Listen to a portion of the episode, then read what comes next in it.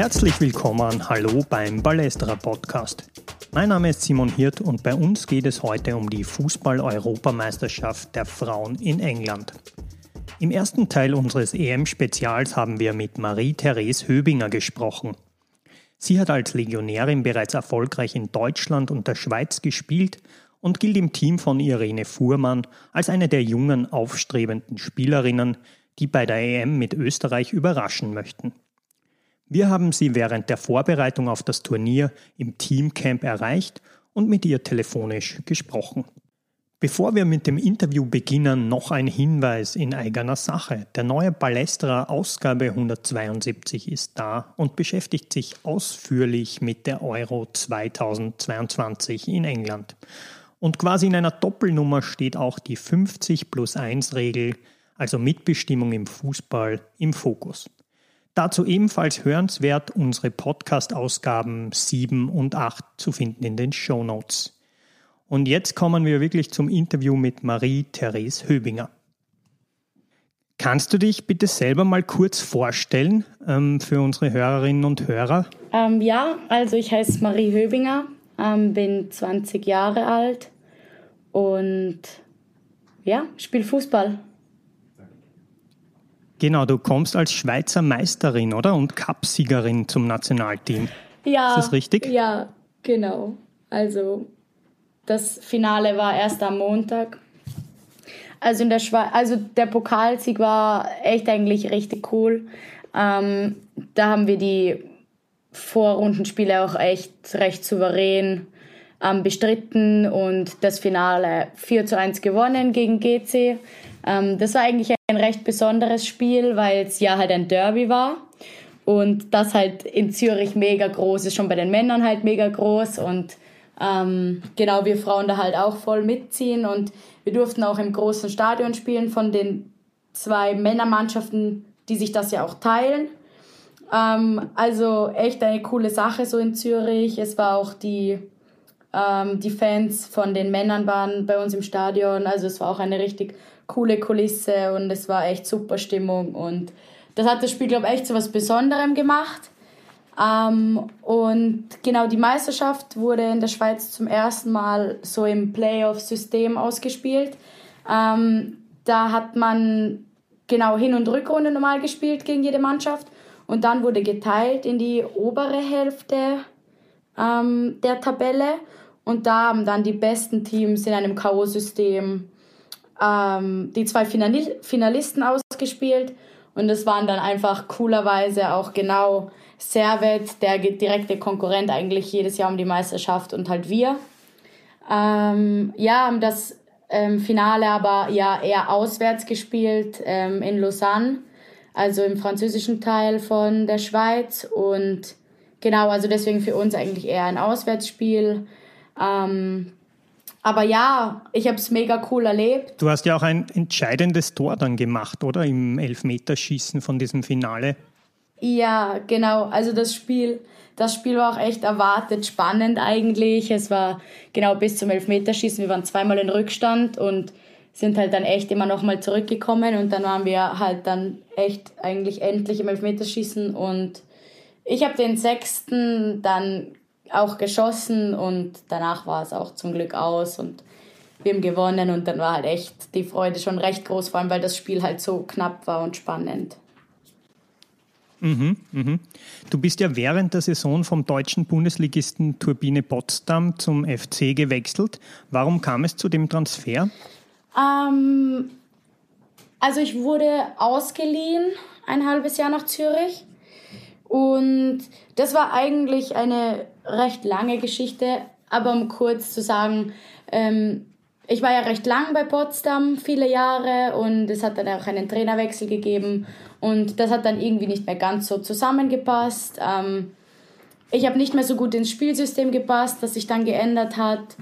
Und genau, ich bin einfach auf recht wenig Spielzeit gekommen. Dann logisch ähm, hat mir das Training auch nicht mehr so viel Spaß gemacht, dass ich echt nie gedacht habe, dass das mal passiert, weil ich den Sport eigentlich echt so liebe. Aber ja, irgendwie keine Chance aufs Spielen und ähm, genau deswegen, um wieder die Spielzeit zu kriegen, um wieder den Spaß zu haben. Mhm, mhm.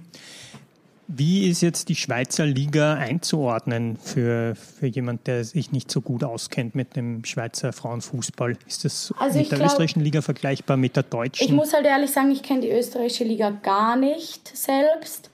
Ähm, deswegen kann ich es dorthin recht schwer vergleichen. Aber zum Beispiel die deutsche kenne ich sehr gut. Und ähm, da muss man halt schon sagen, ist sie um einiges langsamer und ähm, auch von der ich würde sagen, von der Dichte von den guten Mannschaften ähm, zu gering. Es gibt, ähm, ich würde sagen, vier gute Mannschaften. Das sind eigentlich Basel, Grasshoppers, Servet und der FCZ. Und genau, die unteren Teams sind dann leider ein bisschen schwächer, aber auch einfach nicht zu unterschätzen. Und jedes Spiel fordert trotzdem irgendwie auf eine ganz andere Art und Weise. Und für mich war es halt cool, weil ich zum ersten Mal so eigentlich in der dominantesten Mannschaft der Liga gespielt habe und dann einen ganzen anderen Fußball nochmal kennengelernt habe, weil wir halt die Mannschaft waren mit dem Ballbesitz, die das Spiel machen mussten.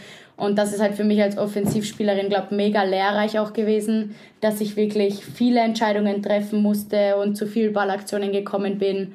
Und das hat dann, glaube ich, schon, also ich habe dann von der bisschen schwächeren Liga doch, glaube ich, mega profitieren können. Mhm.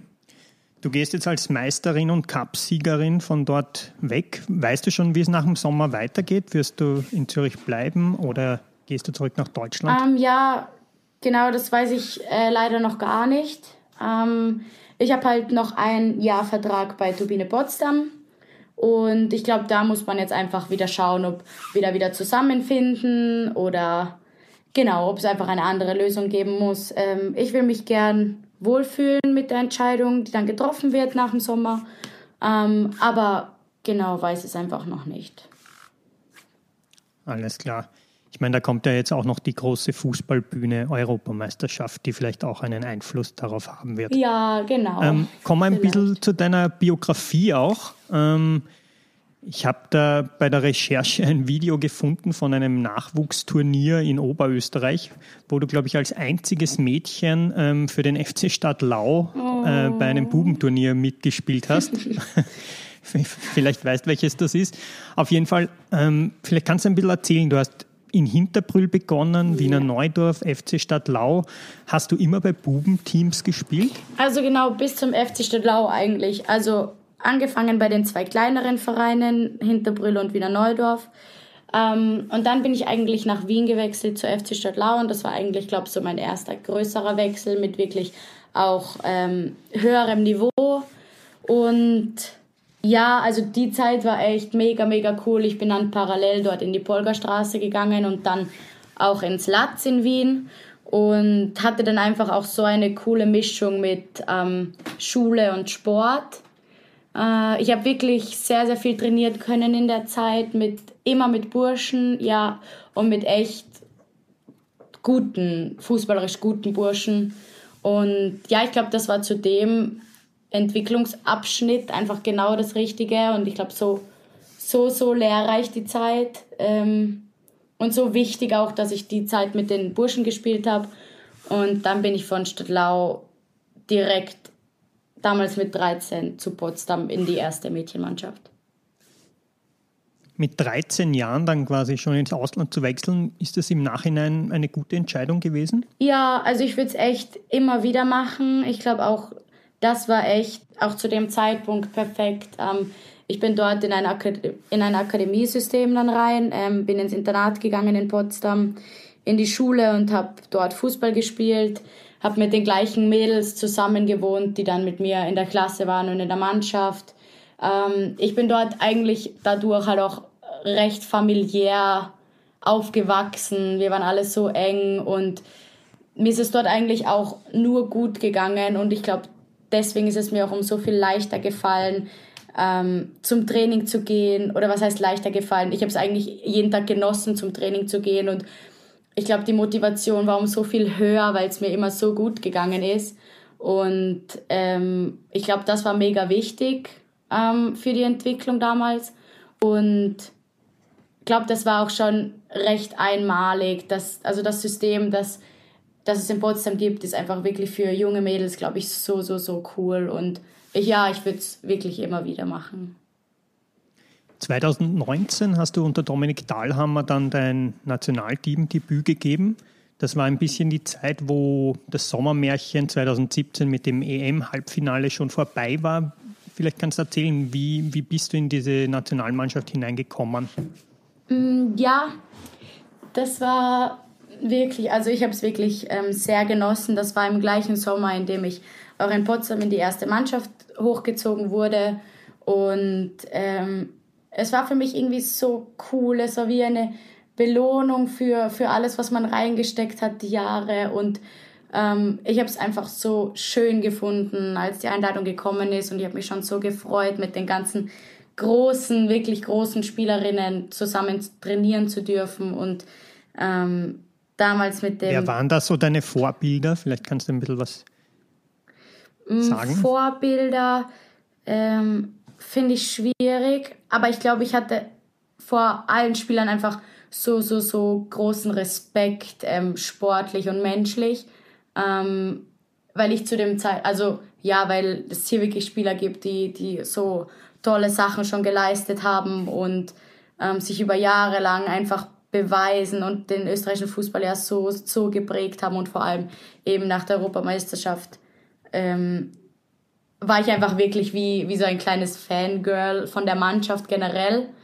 Ähm, da will ich eigentlich gar nicht so einzelne Spieler herausheben. Ähm, und ja, dann war es natürlich so cool, mit, mit den Mädels dann auch auf dem Platz stehen zu dürfen und sie kennenlernen zu dürfen. Und ich muss echt sagen, ich wurde eigentlich vom ersten Tag ähm, mega, mega gut aufgenommen. Es waren alle so lieb, so interessiert. Ähm, sie haben es einem auch wirklich so leicht gemacht, ähm, befreit zu trainieren und aufzuspielen. Und ich glaube, das ist echt was, was sehr Besonderes in der Mannschaft. Und ich glaube, das haben wir auch bis jetzt ähm, weiterhin so durchgezogen. Ich habe mir daran auch gleich wirklich ein Vorbild genommen, ähm, dass man es einfach jedem so schön wie möglich macht, die Zeit hier weil das Nationalteam einfach so ein besonderes Zusammensein ist, glaube ich, neben dem Fußball einfach. Und jeder soll hier die Zeit genießen und Österreich mit so viel Freude repräsentieren. Und deswegen glaube ich, ist so der Umgang im Team auch so, so wichtig für die Leistung dann am Platz. Bei der EM jetzt 2022 in England gehörst du zum Stamm vom Kader von Irene Fuhrmann. Mit was für Erwartungen gehst du jetzt in dieses Turnier? Mm, Erwartungen finde ich immer ein bisschen blöd, ähm, aber einfach mit so, so, so viel mhm. Vorfreude. Ähm, ich glaube, das ist bei mir wirklich das, was überwiegt. Ähm, ich will es einfach von der ersten bis zur letzten Sekunde genießen mit, mit jedem Einzelnen. Und ich glaube, es wird richtig, richtig cool. Ich bin eigentlich mega gespannt, was, was man alles für Eindrücke sammeln wird ich glaube, jedes einzelne Spiel und jedes Training, die Zeit im Hotel während dem Turnier wird einfach so besonders und ich will einfach so viel wie möglich aufnehmen und mitnehmen und dann halt wirklich ähm, bei jeder Situation alles geben und jeden unterstützen. Und ich glaube, das ist das Einzige wirklich, was ich mir richtig vornehme für das Turnier, dass, dass ich es richtig genieße und ähm, einfach jedem eine so schöne Zeit machen will oder unterstützen will, dass wir eine so schöne Zeit haben werden. Das heißt, es gibt jetzt nicht so ein klassisches Ziel wie äh, Gruppenphase überstehen oder bis ins ich glaube, ich glaube, das ist sowieso Ziel. Ähm, ich glaube, wir wollen jedes Spiel gewinnen, in das wir reingehen. Und deswegen ist das Überstehen der Gruppenphase natürlich so das größte Ziel. Aber ich würde es halt einfach nicht als Erwartung formulieren. Ähm, sondern einfach wirklich ja als Ziel und ja, die Formulierung gefällt mir schon besser. Ähm, und dafür alles werden wir, glaube ich, ja. wirklich alles, alles tun, ja. Kannst du kurz erzählen, was zeichnet denn den Fußball, den ihr unter Fuhrmann im Nationalteam spielt, aus? Also es sind ja viele, ähm, auch für Fußballleien sind viele Begriffe wie Pressing, Umschalten, schnelles Passspiel im Moment sehr populär. Kannst du ein bisschen erklären, was für einen Fußball ihr spielt? Ja, also schon anschließend zum Pressing. Ähm, ich glaube, das ist was, was ich auch generell durch die Nationalteams immer mitgenommen habe. Ähm, auch in der U-Nation schon. Das, das Pressing ist einfach wirklich von einfach mega großer Bedeutung.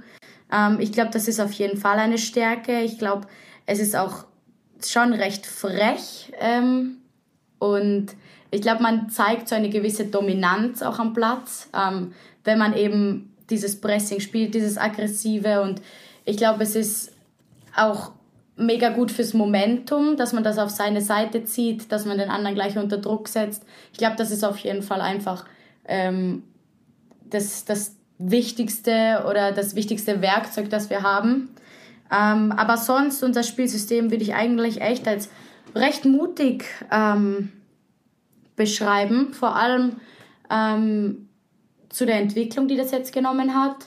Ich glaube, wir sind sehr variabel geworden. Wir haben viele unterschiedliche Spielertypen und ich glaube, das macht es im Kollektiv einfach so cool. Wir sind echt ähm, abwechslungsreich. Wir können uns auf jeden Gegner einstellen.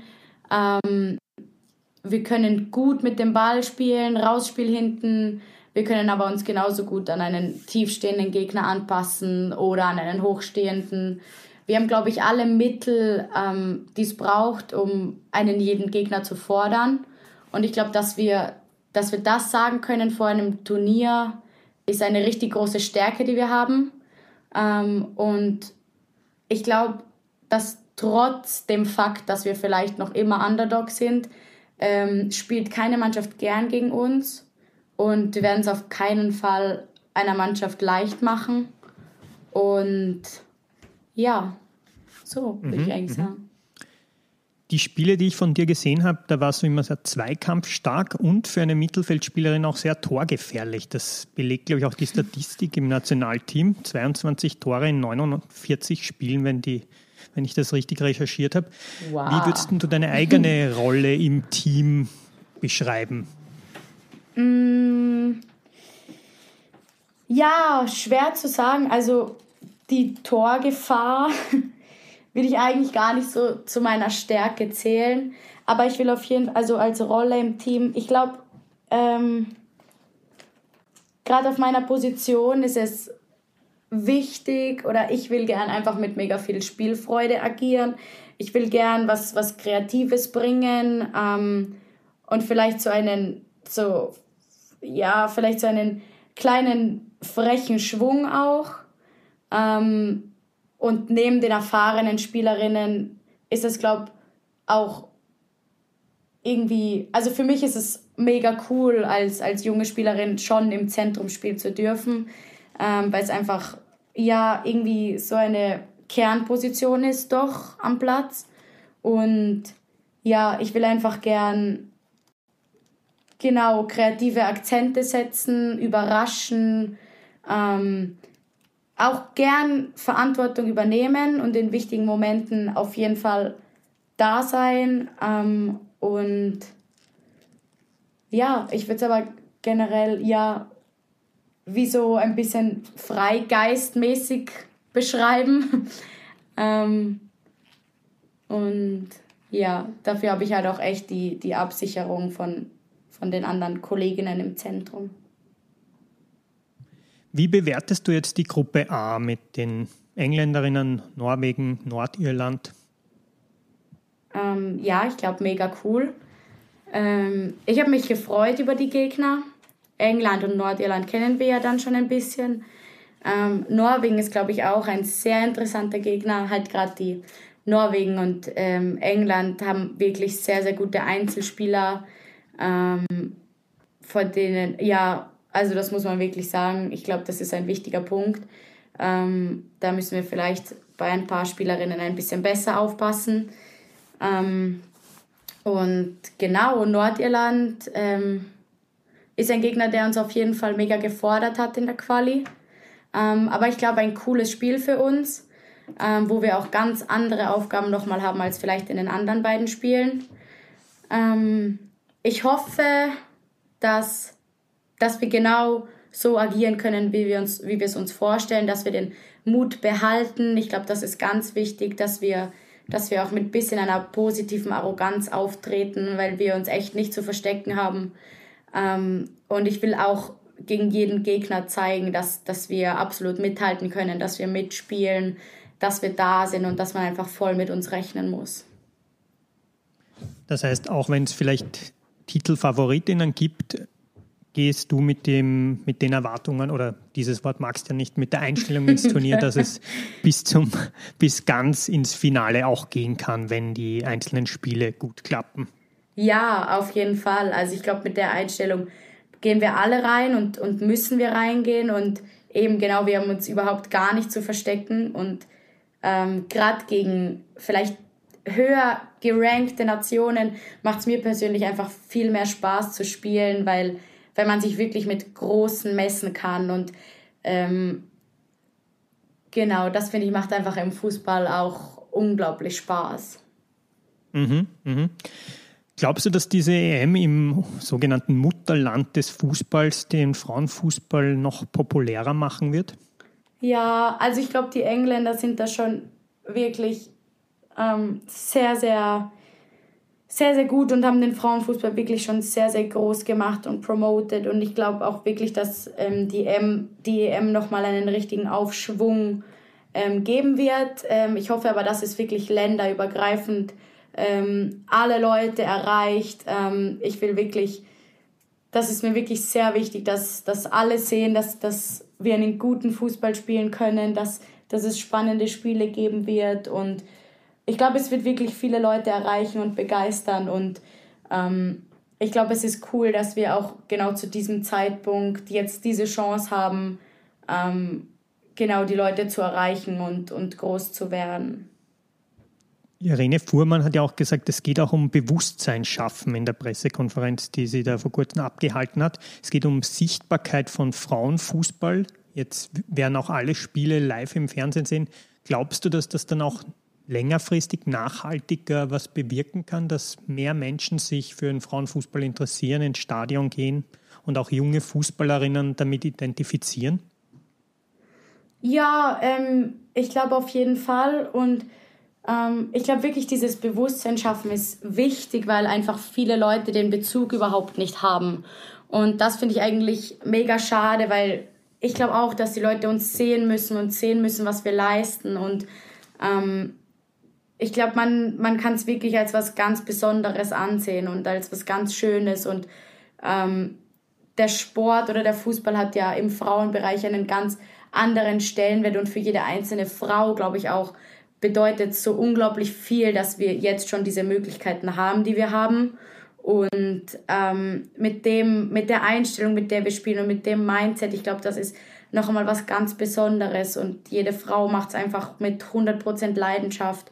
Und ähm, genau, ich glaube, wenn dieses Bewusstsein geschafft wird und wenn wir sichtbar werden für die Leute, dann können wir auf jeden Fall ganz Österreich mitreißen, begeistern und vielleicht wirklich Aufmerksamkeit ähm, kriegen und die Leute erreichen, sodass es auch nachhaltig ähm, so bleibt. Ich meine, wir haben genau auch nach dem Turnier spielen wir die Quali weiter und ähm, arbeiten auf ein neues großes Event hin. Und ich glaube, das ist einfach wirklich eine Chance, ähm, alle Leute mitzureißen und sie wie auf unserem Weg mitzunehmen.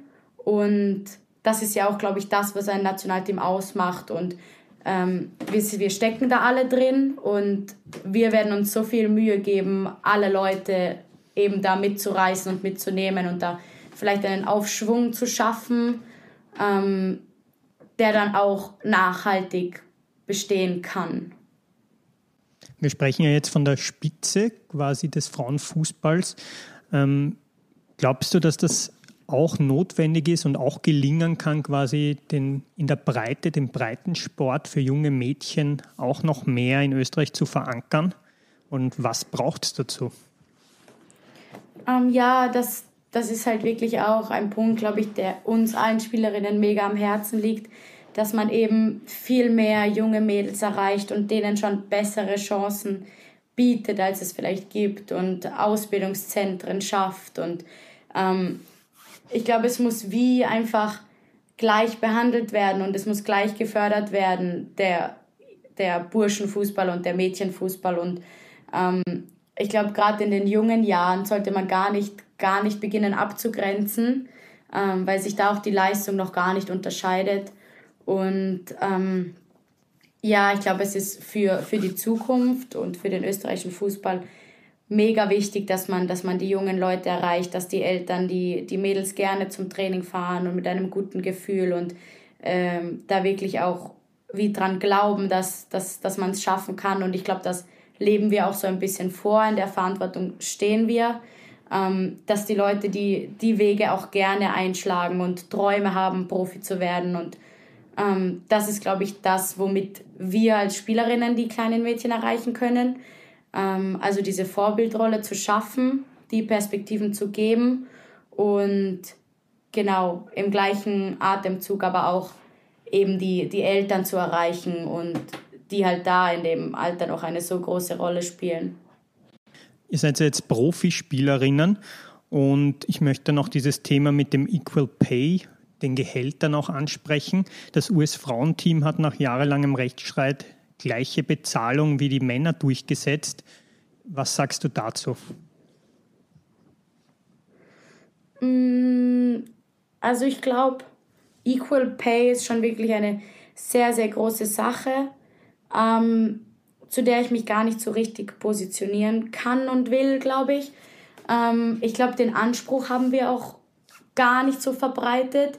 Ähm, das Einzige, was, was wirklich cool wäre und leistungssteigernd ist einfach, wenn wir ähnliche Bedingungen bekommen könnten oder würden. Ähm, es, geht, es geht eher, glaube ich, in anderen Teilen oder in anderen Dingen um Gleichberechtigung.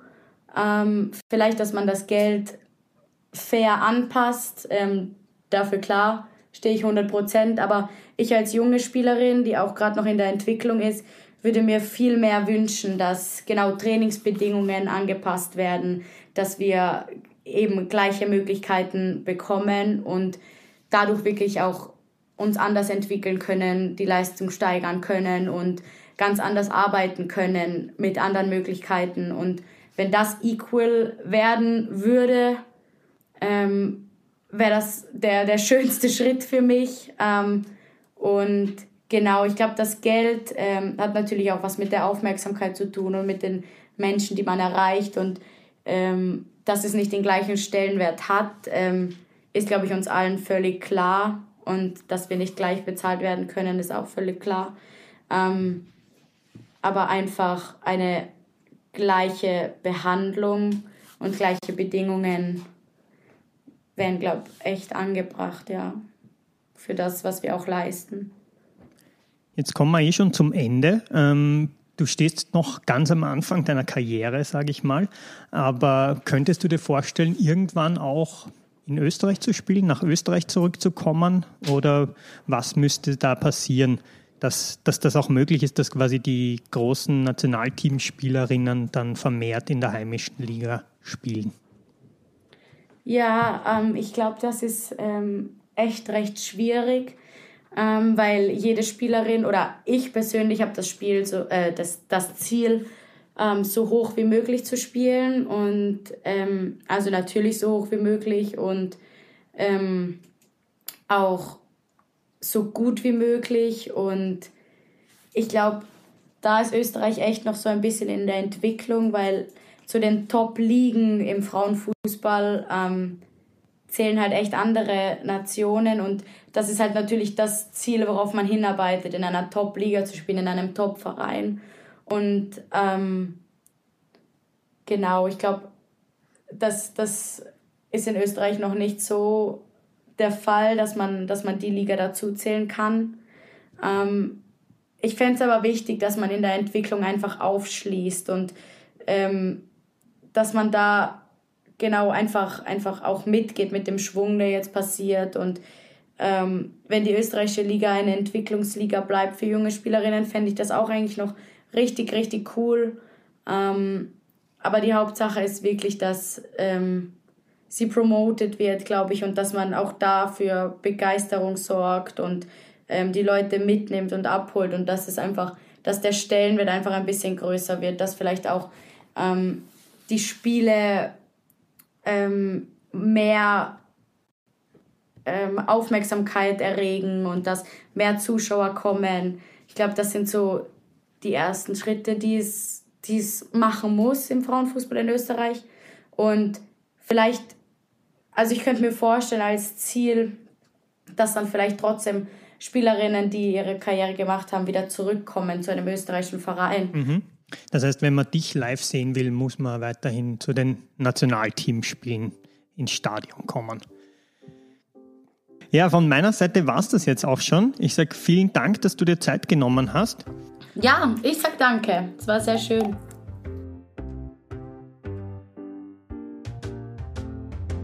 Das war ein Gespräch mit Marie-Therese Höbinger.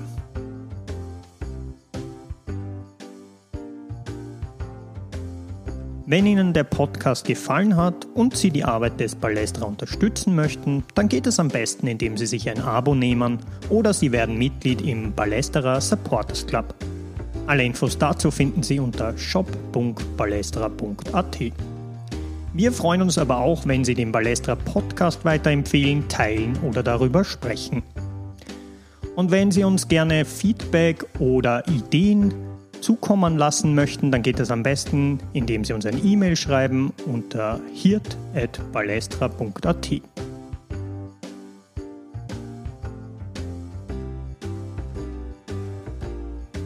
Mein Name ist Simon Hirt. Ich sage danke fürs Zuhören und bis zum nächsten Mal beim Balestra Podcast.